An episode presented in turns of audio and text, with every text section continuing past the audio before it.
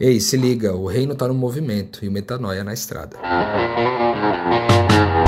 Comigo, Rodrigo Maciel. E comigo, Mari Moraes.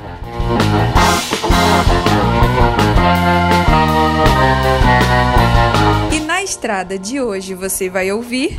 Né, quando eu chego nessa mesa, sabendo quem eu sou, que eu sou desejado, que eu sou amado, que eu sou eterno, que eu sou herdeiro, e eu também entendo que aquela pessoa que está na minha frente é desejada, amada, eterna e herdeira, eu tenho a matéria-prima necessária para começar esse trabalho.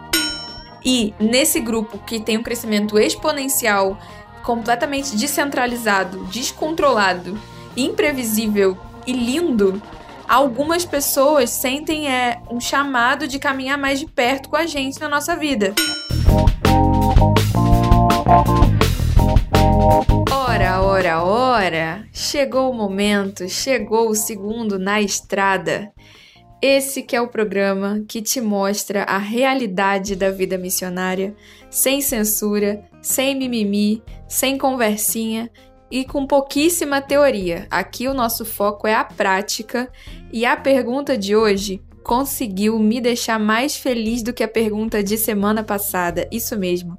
Se você não ouviu ainda, a gente respondeu como foi o nosso chamado. Respondemos eu e o Rodrigo Maciel, que compomos esse, esse programa, aliás. E é, Gente, eu fiquei muito feliz com o programa da semana passada porque ele já me economizava um baita tempo de explicar como é que foi essa história de chamado na nossa vida. Só que o de hoje se superou. Sabe por quê? Porque ele vai falar, vai responder como é exatamente o trabalho que a gente executa nessa missão. E como a gente escolheu fazer isso de um jeito muito peculiar, muito diferente, eu posso te dizer que a resposta com certeza vai te intrigar, mas eu espero de verdade é que ela te mova a participar. Então aí vai, espero que você goste. E essa é a pergunta de hoje. Como é exatamente o trabalho que vocês fazem? Muito bom. Mariana aqui na apresentação, aqui fazendo o teste. A gente está aprendendo a ser na pegada do Lucas, né? Talvez um dia a gente chegue lá. Lucão, experiente, cinco anos de metanoia. Aliás, um abraço para o Lucas e para o Gabriel Zambianco, é, que compõem aqui o podcast Metanoia no programa de terça-feira. Também mandar um abraço aqui para toda a galera que vive com a gente em Vila Velha, né? A Abigail, a Gabi, o Léo e também a Brenda e a Raíssa que estão com a gente aqui é, passando alguma uma temporada. Bom demais. E aí, como é que é esse negócio aí, Mariana? Como é exatamente o nosso trabalho? Por onde que a gente pode começar a responder essa pergunta? Ah, jogou a bola para mim, né? Mas beleza. Eu creio muito que toda pergunta boa tem dois jeitos de ser respondida. Um é muito simples e o outro é muito complexo. Já que o Rodrigo foi espertinho e passou o problema para mim, eu já vou responder de um jeito simples. Como é o trabalho? Como ele acontece? Digamos que nós promovemos o máximo de, o máximo de mesas possível. O foco do nosso trabalho, o nosso ambiente de trabalho em geral, é a mesa.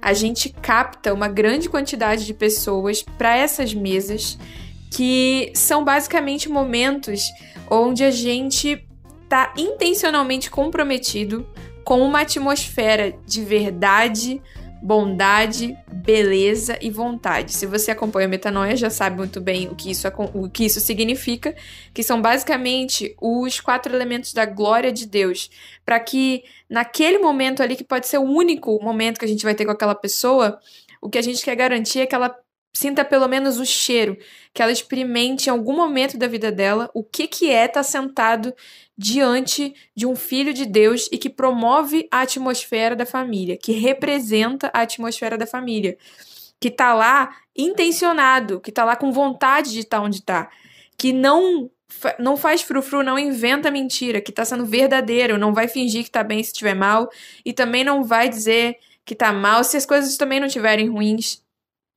que vai ter bondade, porque a gente não tá ali comprometido em simplesmente choramingar nossos próprios problemas, porque todo mundo tem problemas. É a bondade, porque estamos ali para servir, no espírito de serviço. E a beleza, porque muitas vezes isso é ou ignorado ou muito exageradamente é, focado, que é a beleza da mesa, que é você tá, tá ali comendo pão com manteiga, mas cara, faz o melhor pão com manteiga da sua vida. É um cachorro quente, faz o melhor cachorro quente. É um restaurante é, estrelado, não esteja lá por causa do status, mas valorize a, a oportunidade de comer bem. Então, vontade, verdade, bondade, beleza são o, o guia do nosso ministério na prática e como a gente opera isso? Construindo mesas. Agora, essas mesas, meu filho, vêm em viagens com intenção missional, outras sem intenção missional, outras você só tá no ponto de ônibus, outra uma pessoa te manda mensagem, muitos ouvintes no, do Metanoia. Toda gente que, que a gente cruza no caminho, a gente promove mesa. E é assim que o ministério se constrói na prática. Isso é muito legal você falar disso, Mari, porque quando Jesus fala da ceia, ele fala para a gente comer, é, dar graças e repartir e fazer isso todas as vezes é, que a gente fosse comer. Ou seja, no intuito de comer, transformar esse comer, um gesto tão singelo e tão corriqueiro, tão comum, tão diário, em algo que transcende o pão que a gente come, mas é um coração grato que reparte, né? A gente tenta manter esse coração. Eu acho que tem um detalhe importante no que você falou, que é sobre a intenção do nosso trabalho, ou seja, a mesa vai acontecer inevitavelmente. Né? A gente muitas vezes a gente come sozinho, ok, mas a gente é intencional para tentar comer com alguém e a gente é intencional também no que a gente está fazendo ali. Quando você falou de verdade, verdade, bondade, beleza e vontade, é, você estava falando também de uma intenção, certo? A gente está ali intencionalmente querendo provocar isso. Não é só gerar uma mesa sabendo que naturalmente esse negócio vai brotar em nós. Não, naturalmente não vai brotar em nós, como você falou. Da beleza, né? Por exemplo, você vai fazer um pão com manteiga, faz o melhor pão com manteiga que você puder é, você está falando que você está sendo intencional ao fazer o pão com manteiga, né? E é lógico que eu acho que não, não se trata somente de, de comida, né? Por exemplo, no meu caso mesmo, eu tenho é, mesas que são feitas de forma virtual. A Mari também começou agora aí o, o curso né, de, de uma linguagem missional através é, da astrologia, né? A Mari começou esse trabalho agora. Inclusive, já é, várias pessoas se inscreveram, tá super legal o curso aí.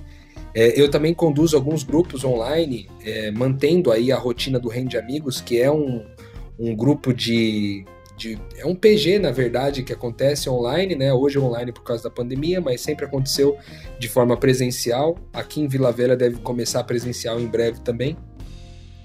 Mas é, tem tudo isso. Então, a mesa proporciona várias outras coisas também, eu acho. Que é não somente a gente ir com essa intenção seja no online, seja no físico, seja num restaurante, seja numa viagem, no carro, seja numa mesa dentro de casa, seja na casa do vizinho, seja na casa de alguém que a gente acabou de conhecer, seja no hospital, seja na rua, com morador de rua, não importa onde a gente fazer essa mesa, a gente também, em função das mesas, a gente acaba produzindo conteúdo para isso, que eu acho que é uma segunda face do nosso trabalho, não somente promover as mesas, né, e e o ambiente onde Cristo pode ser identificado, revelado, manifestado, a glória de Deus ser vista, mas também todo o conteúdo que a gente publica a partir disso, porque essa vivência gera muito conteúdo, né? E a nossa proposta é escrever lá para o Instagram, escrevendo na estrada, gravar áudios, etc. São todas coisas que a gente faz normalmente também dentro do nosso fluxo de trabalho aí, né, Mari?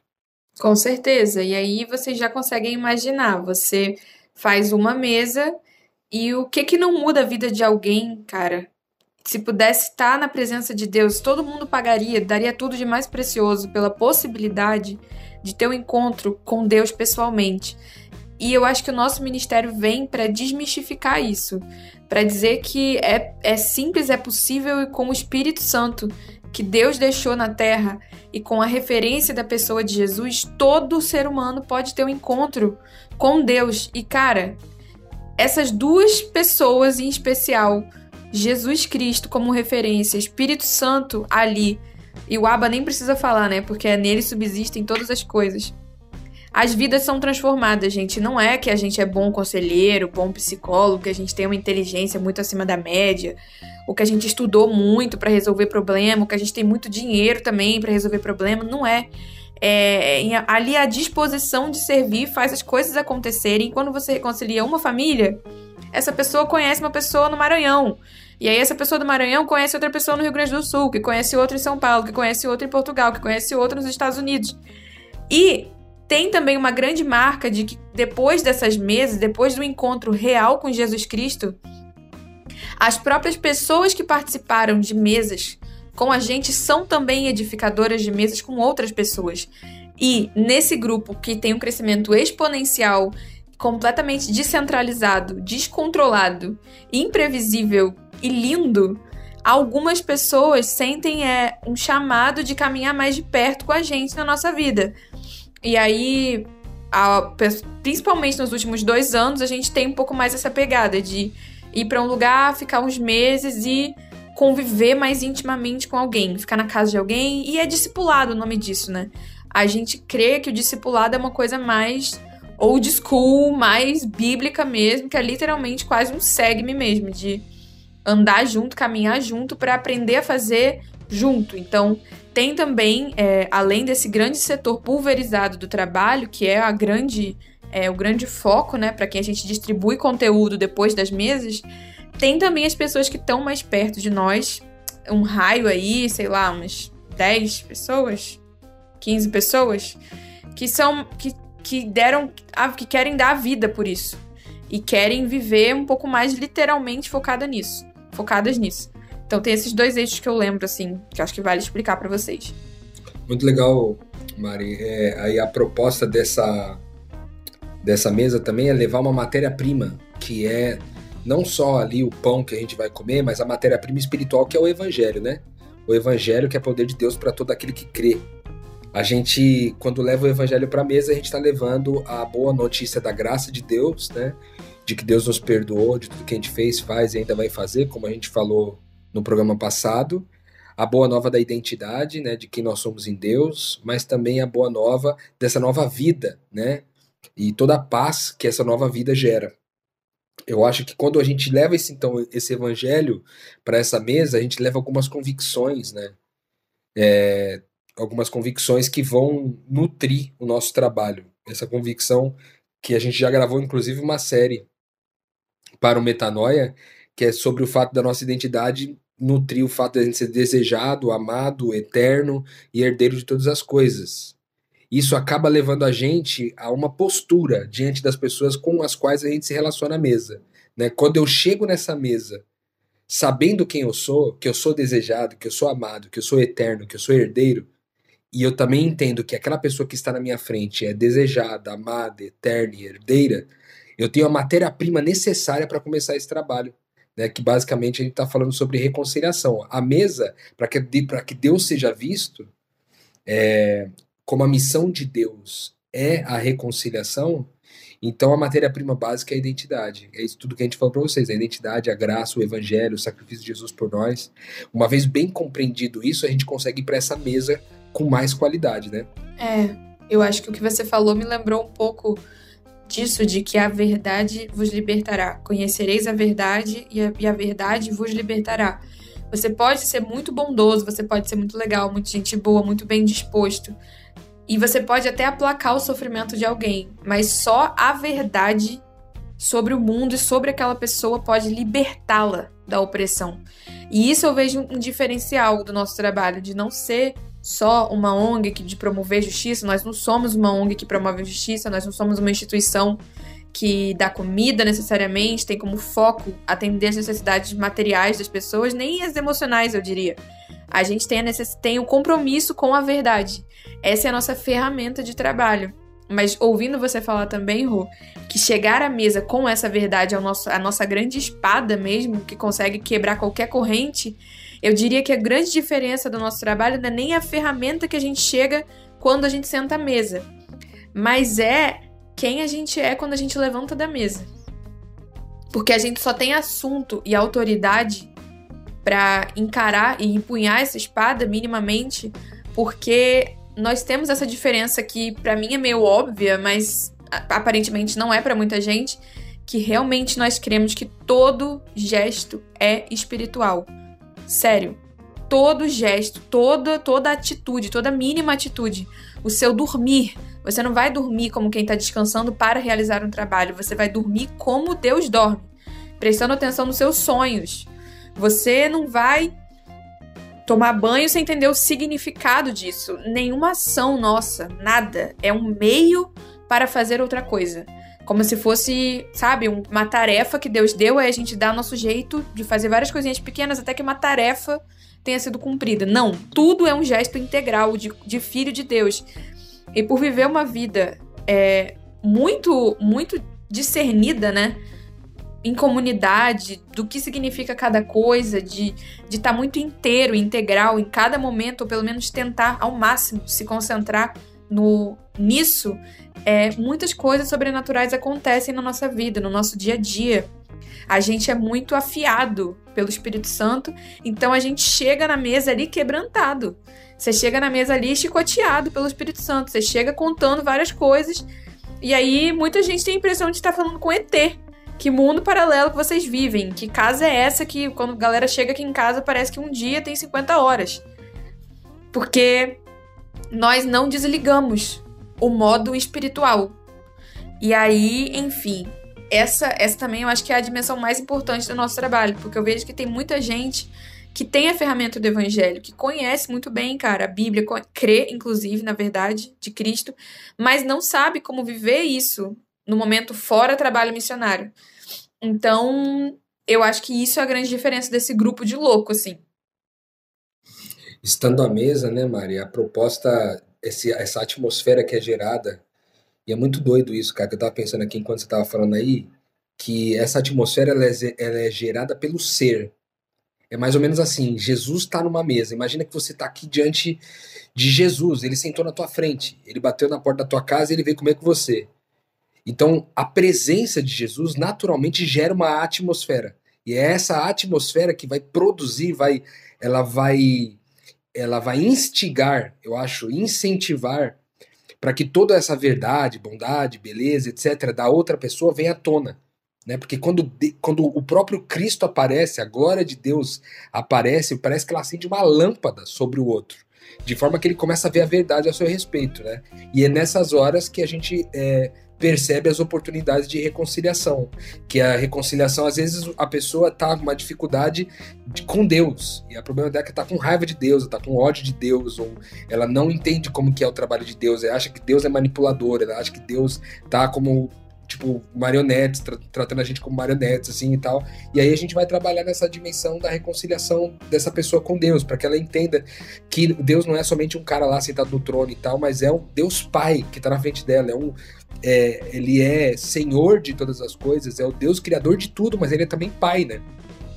Então essa é uma das dimensões é, de, de reconciliação que a gente trabalha à mesa quando essas lâmpadas são acesas. Nós entendemos que, assim como o exemplo que eu dei agora, de que Jesus está ali, chegou Jesus para comer com você na tua mesa. Ele entrou lá, sentou na tua mesa, na, na sua frente, começou a comer com você, acendeu todas as lâmpadas a respeito de quem você é. A mesma coisa acontece com a gente. Eu entendo que quando eu sento naquela mesa, eu sinto como Cristo. E aí por isso acende todas as lâmpadas possíveis naquela relação com aquela pessoa. Então a dimensão de reconciliação com Deus pode ser percebida quando então essa pessoa a lâmpada que é acesa revela que essa pessoa está com raiva de Deus, que ela não está reconciliada ao final. Existe uma inimizade dessa pessoa com Deus ainda. E aí a gente vai trabalhar essa questão usando o evangelho, a graça de Deus, a identidade e tal, para poder trazer a luz a essa pessoa para entender que talvez ela tenha crido numa mentira e por isso que ela vive é, desconciliada com Deus. Né? Fora isso, a gente vai ter outros, outras camadas de reconciliação, né? E ou, outra delas é, por exemplo, a, reconciliação, a reconciliação com a gente mesmo, né? Com comigo mesmo. Como que é isso, mais ou menos, Mar? Cara. Momento Pix. Oi, aqui é Abigail Marinho, estou falando aqui de Vila Velha, que sou muito abençoada pelo trabalho do Rui da Mari. Te convido a apoiar esse trabalho para que mais vidas possam ser abençoadas assim como eu sou abençoada também. Um beijo, galera!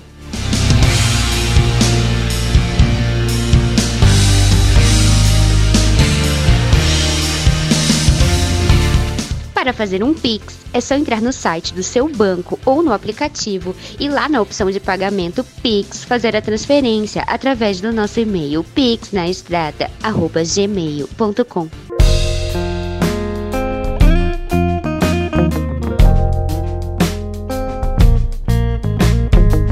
É que, a, como você falou, a glória de Deus, pensa assim, o espírito de Deus existe, gente, ele é uma substância que a qual a matéria não fica inerte. No momento em que qualquer coisa está diante da glória, da presença do Espírito Santo real, intencional, nada fica indiferente. Nada fica indiferente. Ou alguma coisa é mexida ali dentro da pessoa para que uma mentira pule para fora, o Espírito Santo faz um trabalho ali e aí vai dando sabedoria durante a conversa para essa reconciliação nessa, nessas dimensões que o Rô falou. Ou, inclusive, é, é, ela consome aquilo que não é Deus. Então você pode, inclusive, gerar uma perseguição, raiva, sentimentos negativos se a pessoa é, é rebelde também a essa glória. Então, só um parêntese, né, antes da gente continuar respondendo essa pergunta do Rô.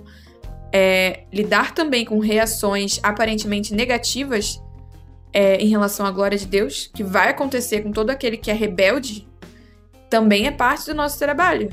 É, mas eu volto a falar nisso depois. Essa, recon essa reconciliação consigo mesmo, para mim, ela, tem, ela é muito simples, cara. Nosso Deus é um Deus de família, nosso Deus é um Deus pai, nosso Deus detesta qualquer tipo de sentimento que, a, que afasta as pessoas umas das outras. Entre tudo da Bíblia que você pode gravar como representações do ministério de Cristo, é, criar conexões entre as pessoas é sem dúvidas a prioridade número um é, do nosso Deus.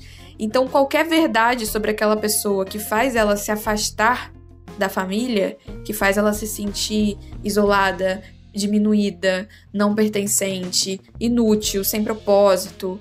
Qualquer mentira que faça ela se sentir é, excluída de qualquer coisa que não seja o nome de filha de Deus, a gente está ali comprometido com o poder do Espírito Santo em quebrar. E toda reconciliação com consigo mesmo pauta nisso, é pautada nisso, em desfazer uma mentira que te fez se afastar da noção de família.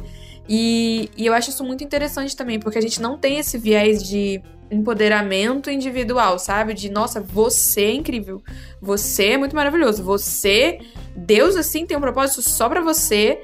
Sua vida vai estar resolvida, seus afetos vão estar resolvidos. A gente não tem essa pegada. A gente tem a pegada do nós, de tipo, vem conosco, Deus vem buscar um corpo, Deus criou uma família, você tem um lugar à mesa. Porque também existe muito esse evangelho que foca numa falsa reconciliação consigo mesmo, que na verdade alimenta um ego, né? E não um senso de família. E é uma grande armadilha, porque na primeira esquina que a vida dá uma rasteira, a pessoa buga de novo e fica com mais raiva ainda de Deus, quando não recebe o que ela julgava que pelo valor dela ela poderia receber. Então, sobre reconciliação consigo mesmo, acho que são esses, essas as aparas mais importantes, né? Isso, além da dimensão da reconciliação consigo mesmo, tem essa dimensão da reconciliação com o outro, né? Essas três dimensões são as principais, com Deus, comigo mesmo e com o outro, né? E aí essa que é essas, esses rompimentos, né? A Mari falou um negócio muito massa agora, que ela falou sobre tudo que, se você fosse perceber talvez qual era a tônica de Jesus, era tudo sobre criar conexões, era tudo sobre conectar as pessoas, era tudo sobre torná-las uma família, né? E é tão verdade isso que o oposto é tratado na Bíblia, por exemplo, numa lista de provérbios, se não me engano é provérbio 6, que fala que seis coisas que Deus odeia e uma sétima que ele abomina. E o que ele abomina é separar amigos íntimos, é separar pessoas íntimas. Ele abomina tudo que separa com pessoas íntimas. É uma abominação para Deus. Então, da mesma forma que a tônica de Jesus era unir, conectar, juntar, a, abominação para Deus é essa separação, né? essa desconciliação. Por isso que a gente costuma dizer que uma reconciliação só pode acontecer é, numa relação que um dia ela foi conciliada por causa de uma mentira, ela se tornou uma inimizade, uma desconciliação, e agora a verdade sendo trazida à tona traz a libertação e aí, portanto, a reconciliação, né?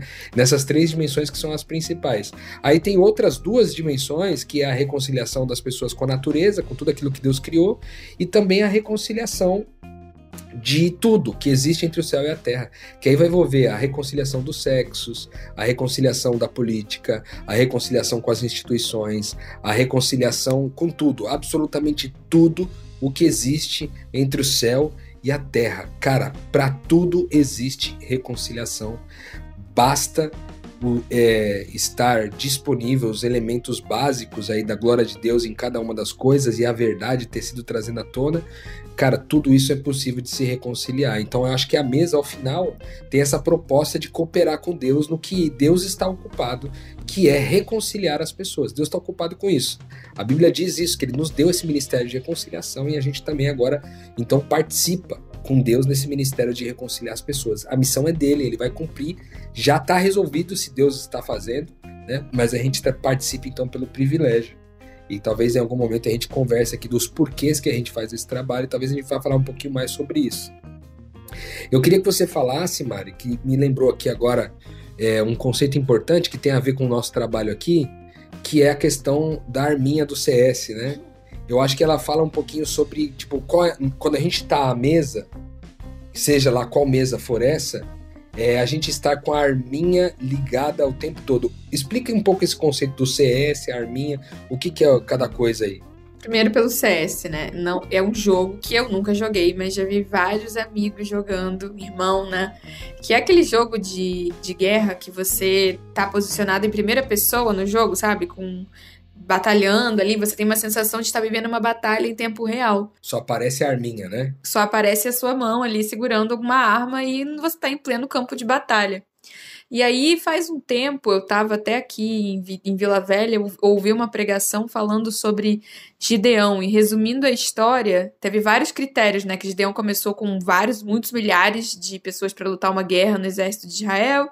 E aí Deus foi dando a ele vários critérios, tipo, ah, quem tá com medo pede para ir embora. E foi sobrando pouca gente. Depois Deus falou, ah, quem não tá afim volta. Aí teve um dos critérios, o último critério, que quase já não tinha gente Deus falou: Gideão, é, entre essas pessoas que estão aí elencadas para participar da batalha, eu sei que já tem pouco, mas eu quero que você peça aos guerreiros para beberem água. E quem é, beber água é, e se demorar pela água, soltar as armas e ficar debruçado no, no rio igual um animal bebendo, é, não chame esses para batalha. Só chame para batalha os poucos que segurarem a arma enquanto bebem água e rapidamente seguirem. É o que, que essa metáfora fala para nós, né? É, a água ela tem muito esse simbolismo de sentimentos, de choro, de lágrimas, de dramas e tal. E existem pessoas que creem muito no reino de Deus, mas elas se demoram sobre sentimentos e elas esquecem que a gente está vivendo uma guerra espiritual. Eu mesma já caí muito nessa cilada, que é achar que eu tô aqui na Terra para criar um mini céu para que eu possa experimentar esse minicel com pessoas que eu gosto pessoas que queiram. E não é uma verdade sobre o evangelho, não é uma verdade bíblica nem profética. A real é que o inferno está ardendo todos os dias, o inferno bate na nossa porta. A gente está no mundo mais desigual, cruel, assassino é, da história da humanidade, mais desigual possível. E o cristão ele não vem à Terra para viver um minicel, o cristão vem à Terra para lutar uma guerra e não se demorar sobre, as, sobre qualquer questão emocional sem é, soltar as armas, né? E quais são as armas? A palavra, o discernimento, os dons espirituais, né? Que promovem a glória de Deus, a sabedoria, todos, todos os seus dons, a arte, to, todos os recursos que Deus te deu, não, não soltar a mão de, de utilizá-los no momento devido. Então, feita essa contextualização, e voltando ao CS para vocês entenderem, é, eu tava conversando com uma amiga e ela tava. Ela já era do reino, ela tinha uma consciência muito grande sobre Jesus e ela tava me bugando um pouco, porque ela tava fazendo umas paradas assim, tratando uma pessoa de um jeito que não fazia nenhum sentido com quem ela sabia que ela era. Que era Cristo. Que é Cristo, né? E aí eu falei, mas amiga, não, não tá fazendo sentido isso pra mim. Se você crê que você é Cristo, por que, que você tá à vontade de tratar essa pessoa desse jeito e não tá nem arrependida, sabe? Ela falou, ué, mas Jesus também fica bravo, tá tudo bem. E aí eu falei: não, você sabe que eu não tô te julgando, é que eu tô confusa de como tá o seu discernimento na prática para você fazer isso. E ela falou: ué, ah, sei lá, não penso sobre isso na hora. E ela me perguntou como era meu discernimento. E nessa hora eu buguei, porque realmente, gente, eu achava que todo mundo do reino funcionava assim. E eu percebi que era só eu que tava vivendo um game, ou poucas pessoas vivendo, eu não conheço muitas, que viam a vida quase como um CS onde você é Cristo. E realmente numa atitude intencional de pensar, cara, Cheguei na casa da minha mãe, Cristo chegou aqui. Cristo chegou nessa fila de espera. Cristo chegou nesse semáforo. Cristo chegou nessa igreja. Cristo chegou nessa mesa. E racionalmente está ali observando em volta, sentindo o que Cristo é naquele ambiente. E tem uma sensível diferença que o Rô sempre gosta de pontuar, que não é pensar o que Jesus faria. Porque pensar o que Jesus faria, gente, a gente pensa às vezes, esquece às vezes, não é assim. E Jesus também é uma pessoa que encarnou e tinha uma missão tinha, embora ele tivesse a mesma missão da reconciliação que nós, ele tinha uma vocação diferente da nossa, um, uma, um jeito de fazer que era basicamente ser judeu, encarnar, morrer, ressuscitar e viver o rolê dele com os discípulos.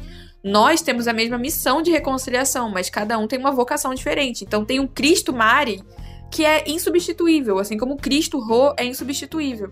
E a igreja é a coletividade de Cristos, a unidade de Cristos, melhor dizendo, no mesmo ambiente, cada um vivendo a sua vocação. Então, cada um tem a sua arminha e cada um luta uma guerra e juntos nós representamos Cristo. Então, onde eu quero chegar? Eu realmente vivia esse jogo de CS e pensava tudo como uma estratégia de ação de Cristo no ambiente.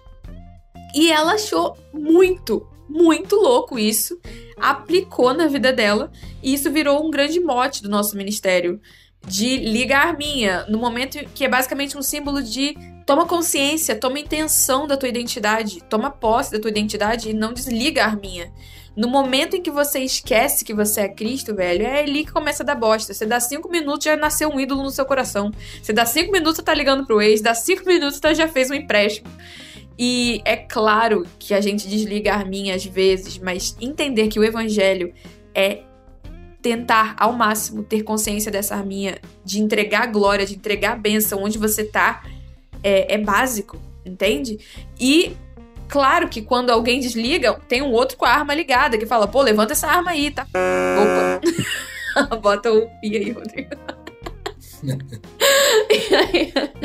então a arminha que o Rô falou, que é uma grande dimensão, se você vier aqui em casa ou comer com a gente, você vai ouvir isso aí. Liga a arminha!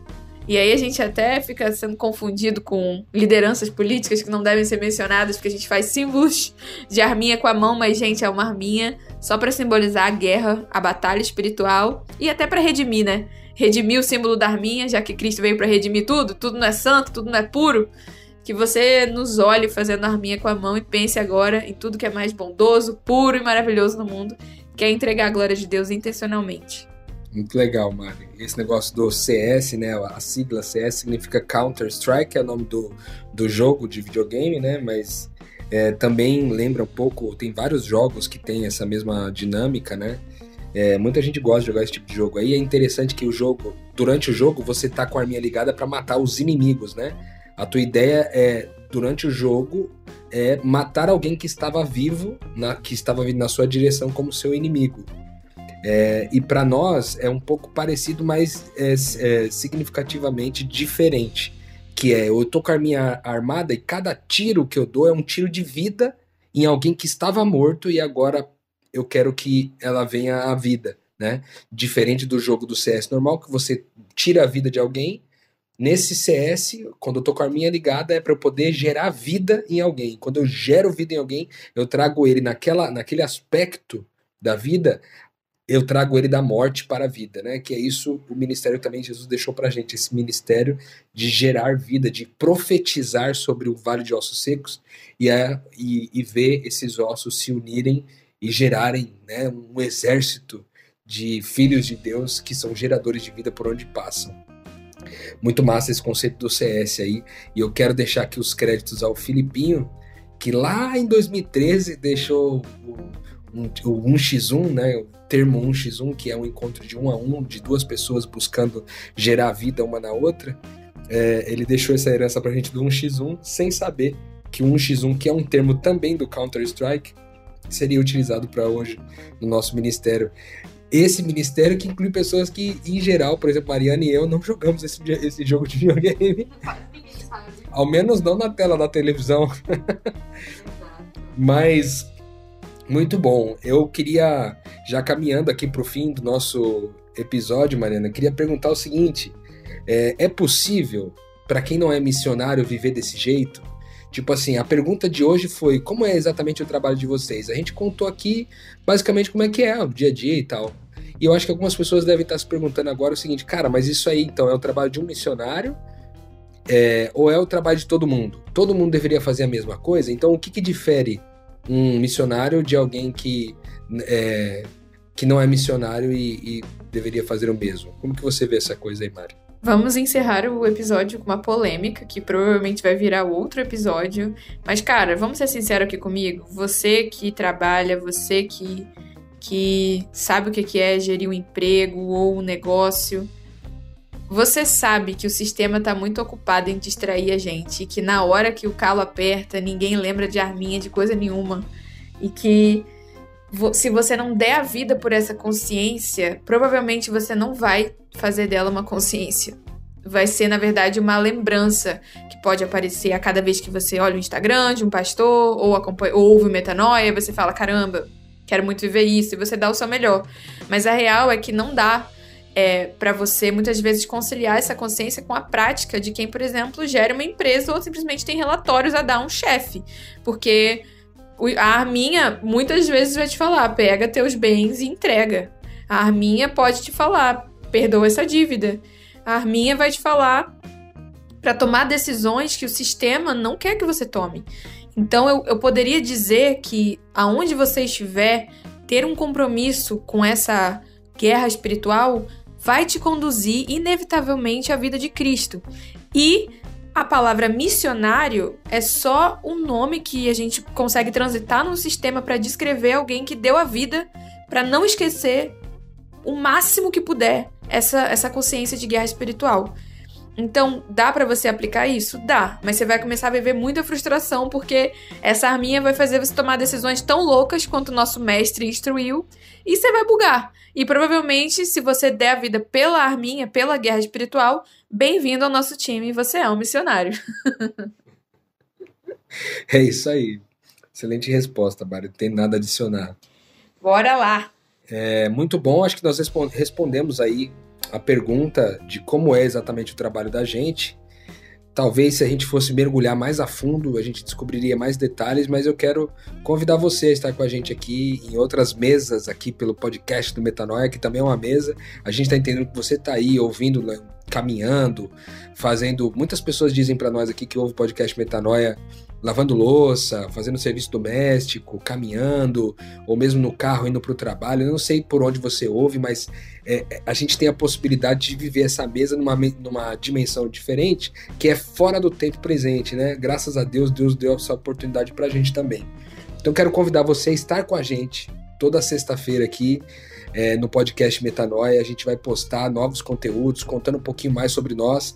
E aí, cara, você vai ter que acompanhar a gente aqui desde o começo para você ver como é que é o dia a dia. E eu não posso deixar de te convidar para você ir lá no Telegram, cara. Vai no Telegram. Como é que eu faço isso, Rodrigo? Como é que eu entro no canal de vocês no Telegram? Você acessa lá o Instagram do Podcast Metanoia, digita lá Podcast Metanoia, entra na nossa página principal ali do Instagram, clica no link que fica ali é, na página principal, que a gente chama de bio.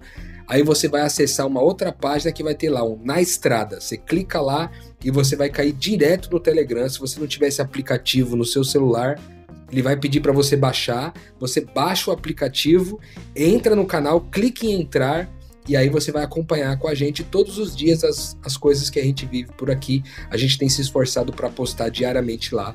E a proposta foi ter um canal um pouco mais é, reservado somente para aqueles que realmente querem né, acompanhar o dia a dia da gente aí, para que a gente pudesse ter uma comunidade fechada que acompanha nosso trabalho, ora por nós, é, sustenta esse trabalho de alguma forma, abençoa a gente com afirmações de identidade, enfim, que sustentam que esse trabalho permaneça sendo feito. Então é isso. É, finalizamos hoje então o podcast. Nós estamos aqui exatamente numa terça-feira, às 18h12, gravando esse episódio e que não sabemos exatamente quando ele vai ao ar, mas a nossa expectativa é que vai em breve e eu quero continuar contando com você. Algum recado especial finalizando aí, Mariana, para a gente encerrar o, o episódio de hoje? Não, só um boto fé e até a próxima. Então eu digo a mesma coisa, boto fé e até a próxima. E é lógico, não posso deixar de dizer que o reino está no movimento e o metanoia na estrada.